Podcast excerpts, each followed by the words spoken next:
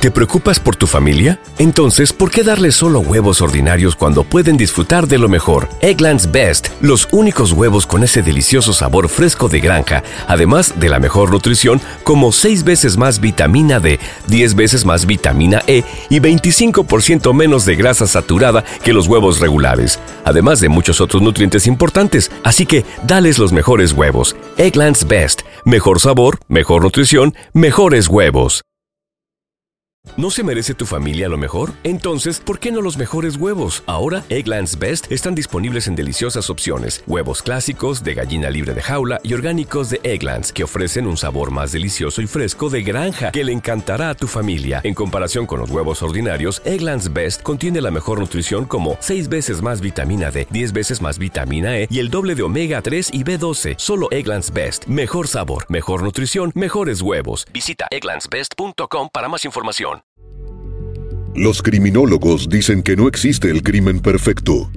Lo que existe es el crimen mal investigado. Siempre, en cualquier investigación aparece una pista clave que lleva hacia el asesino. Encontrémosla juntos repasando este caso abierto.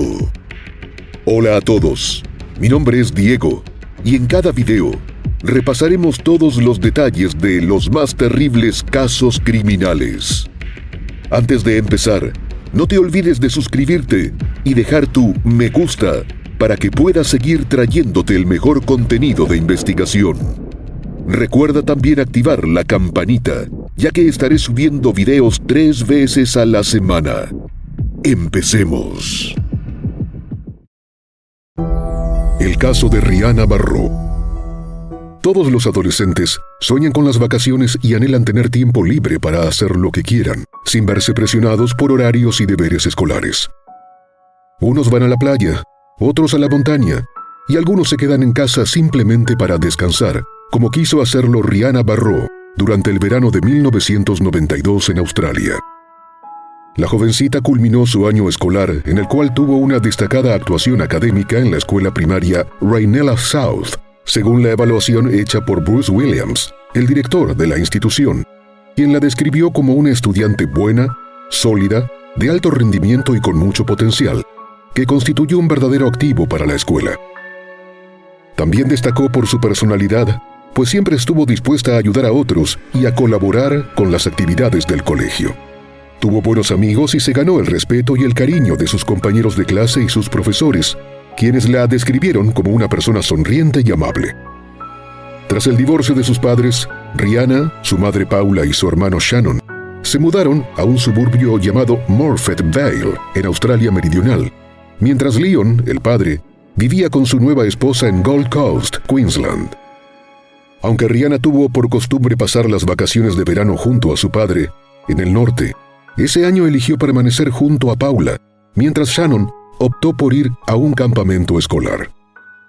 El miércoles 7 de octubre de 1992, a las 8.30 am, Paula se arregló para ir a trabajar y Rihanna le dijo que más tarde tomaría un autobús para encontrarse con ella en el centro comercial Colonades, ubicado aproximadamente a 6 kilómetros de su casa, para comprar una tarjeta de Navidad para un amigo por correspondencia estadounidense. En 1992, el correo demoraba en llegar de un país a otro, por lo cual ella, que siempre fue precavida, quiso asegurarse de que su amigo recibiera a tiempo su mensaje navideño. Antes de salir de la casa, Paula escuchó en la radio que los conductores de autobuses hicieron una huelga y fue a la habitación de Rihanna para informarle del paro y reorganizar los planes. Le sugirió ir a comprar la tarjeta navideña en el centro comercial Rainella, pues en solo 20 minutos de caminata podía llegar al lugar. Morfett Vale siempre fue conocido como un suburbio pacífico, por lo cual no le preocupó demasiado que ella caminara sola hasta el centro comercial cercano. Madre e hija se abrazaron y se dieron un beso de despedida, como en cualquier mañana común y corriente.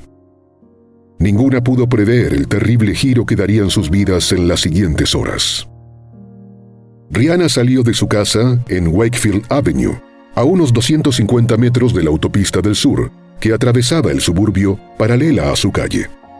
Algunos vecinos la vieron en su recorrido, sonriente, como siempre, rumbo a la venta de tarjetas.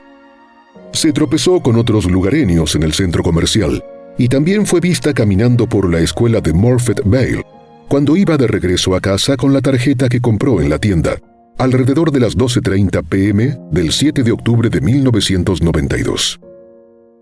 Cuando Paula llegó a la casa, poco después de las 4 pm, la vivienda estaba vacía. Le pareció extraño que su hija no estuviera esperándola, por lo que recorrió todo el lugar con una mirada escrutadora. Notó que la televisión estaba encendida, había discos en el suelo y la tarjeta de Navidad todavía estaba en la bolsa del kiosco sobre la mesa de la cocina. Su sexto sentido de madre le dijo que algo andaba mal y entró en pánico. Llamó a los amigos de su hija, pero no estaba con ellos. También llamó a las puertas de los vecinos, pero no obtuvo resultado. A las 6 pm, decidió presentar un informe de persona desaparecida ante las autoridades policiales y clamó por ayuda urgente para encontrar a Rihanna. Los agentes que inspeccionaron la vivienda notaron que no faltaba ninguna de las pertenencias personales de la adolescente.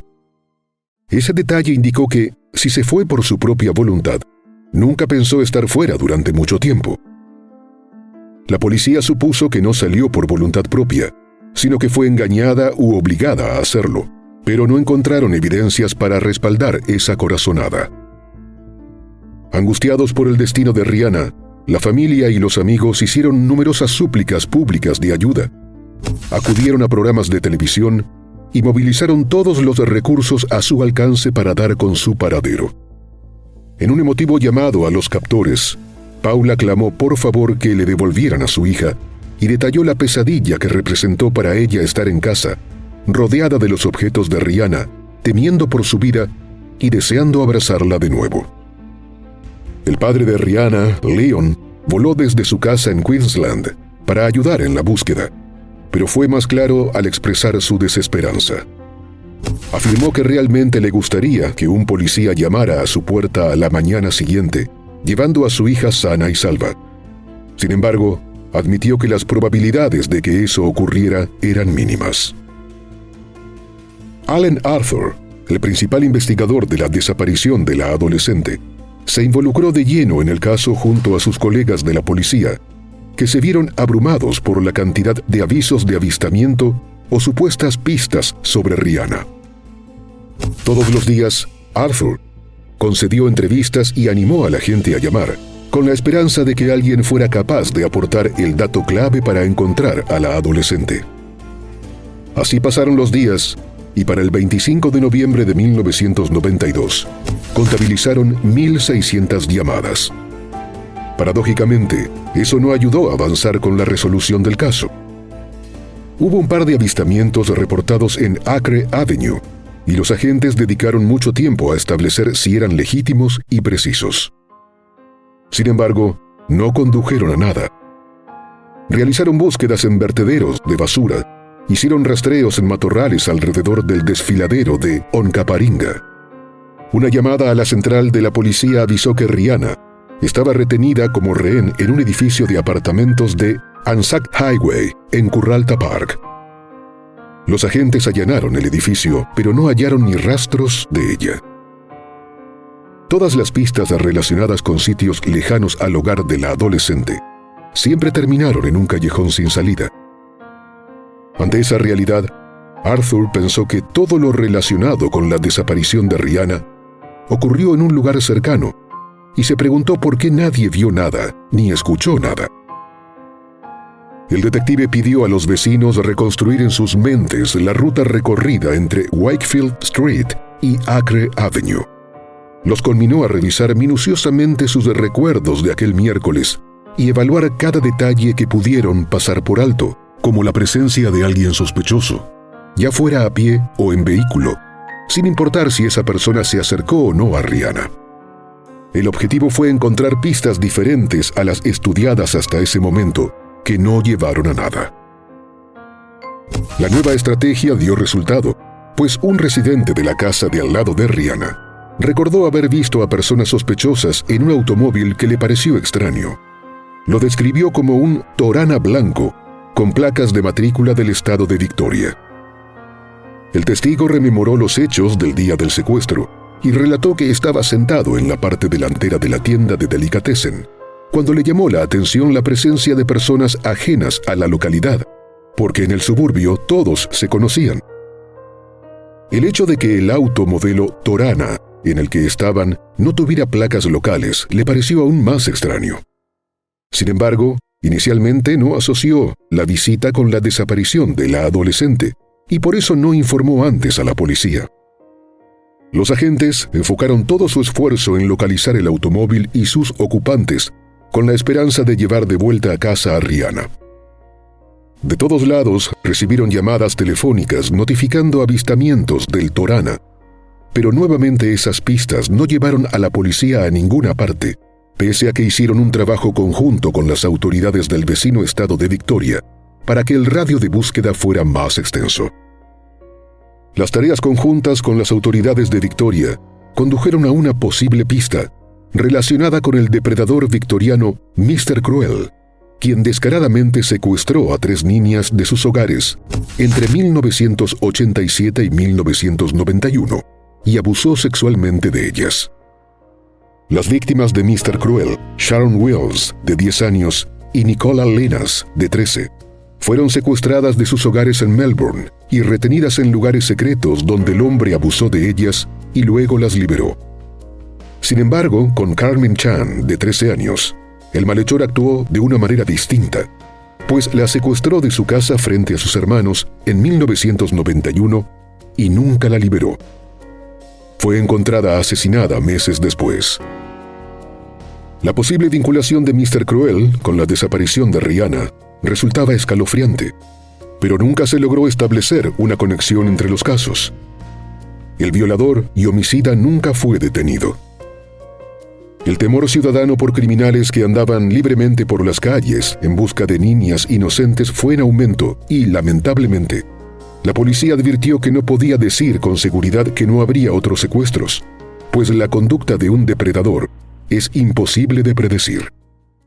Unas semanas más tarde, el periódico local The Advertiser recibió información de un hombre que dijo haber encontrado un juego de llaves en Highway Drive, a solo unos cientos de metros de la casa de Rihanna, que coincidían con la descripción del llavero que ella llevaba consigo el día de su desaparición. El hombre informó del hallazgo desde un teléfono público al otro lado de la calle, pero dijo que cuando regresó al lugar, las llaves no estaban. En ese juego de falsos avistamientos y falsas pistas, quedó en evidencia que el caso iba a pasar de desaparición a secuestro. Según relató el detective Arthur, él dudó de decirle a la madre su teoría, pero al ver que pasaron las semanas sin rastros de la adolescente, tuvo que ser sincero y decirle que la secuestraron y se la llevaron, probablemente para siempre. Paula y Leon siempre fueron discretos con su tragedia, aunque mantuvieron el contacto con las autoridades para estar informados sobre cualquier elemento nuevo en el caso, evitaron la sobreexposición en los medios de comunicación. De hecho, la última entrevista que concedió Paula fue en el programa Adelaide Now en 2015. Allí describió todo lo vivido desde que llegó a su casa aquel fatídico miércoles de octubre y no encontró a su hija. Dijo que esperaba que estuviera en casa de una amiga y hubiera olvidado qué hora era pero ella sabía que Rihanna no era así, por lo cual tuvo la certeza inmediata de que algo muy malo ocurrió. Describió como la peor pesadilla de la vida despertarse por la mañana, pasar frente a la puerta del dormitorio de Rihanna y romper a llorar.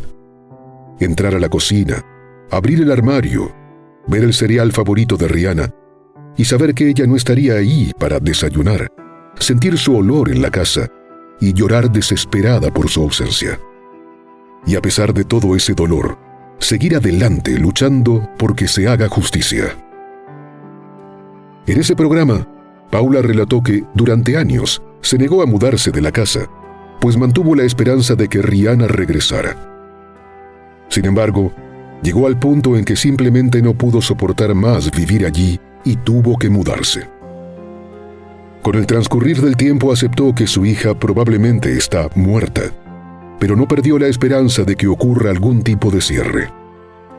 Tras años de repasar los sucesos de ese día, Paula se formuló la teoría de que Rihanna conocía a su asesino, pues está segura de que ella habría gritado con toda su fuerza pidiendo ayuda si el secuestrador fuera un extraño. El detective Arthur coincidió con el punto de vista de la madre, en el sentido de que el secuestrador y asesino fue alguien que vivía cerca. De hecho, siempre ha sospechado que los restos de la adolescente deben estar en un sitio no muy alejado de su hogar. Explicó que en las etapas iniciales Analizaron sus antecedentes y descubrieron que no era una jovencita aventurera, sino una chica de familia en la que se podía confiar. No tenía novio y tampoco se habría escapado, porque amaba a sus padres y a su hermano. Indicó que, mientras más detalles conocieron de su historia familiar, más se convencieron de que tuvo un destino terrible, como suele ocurrir en los casos en los que alguien desaparece sin dejar rastro. Los secuestros de niños se encuentran entre los más difíciles de resolver para la policía. A menos que haya testigos o pruebas forenses, las pistas son pocas, pues los perpetradores suelen actuar solos y no le cuentan a nadie su crimen.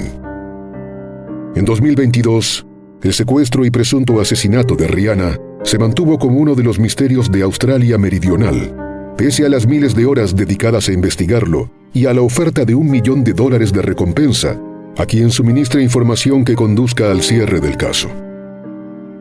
A la luz de las nuevas tecnologías policiales, los oficiales forenses iniciaron la revisión del expediente, pero no ha habido resultados concluyentes que permitan darle un cierre a los padres de la bondadosa adolescente que solo quiso pasar un verano tranquilo junto a su madre en su casa de un suburbio australiano. Y bueno, hasta aquí el caso de hoy. Como siempre agradezco tu apoyo a mi trabajo. Si te suscribes, das un me gusta y compartes este video, me ayudarás a seguir creando contenido. Hasta pronto.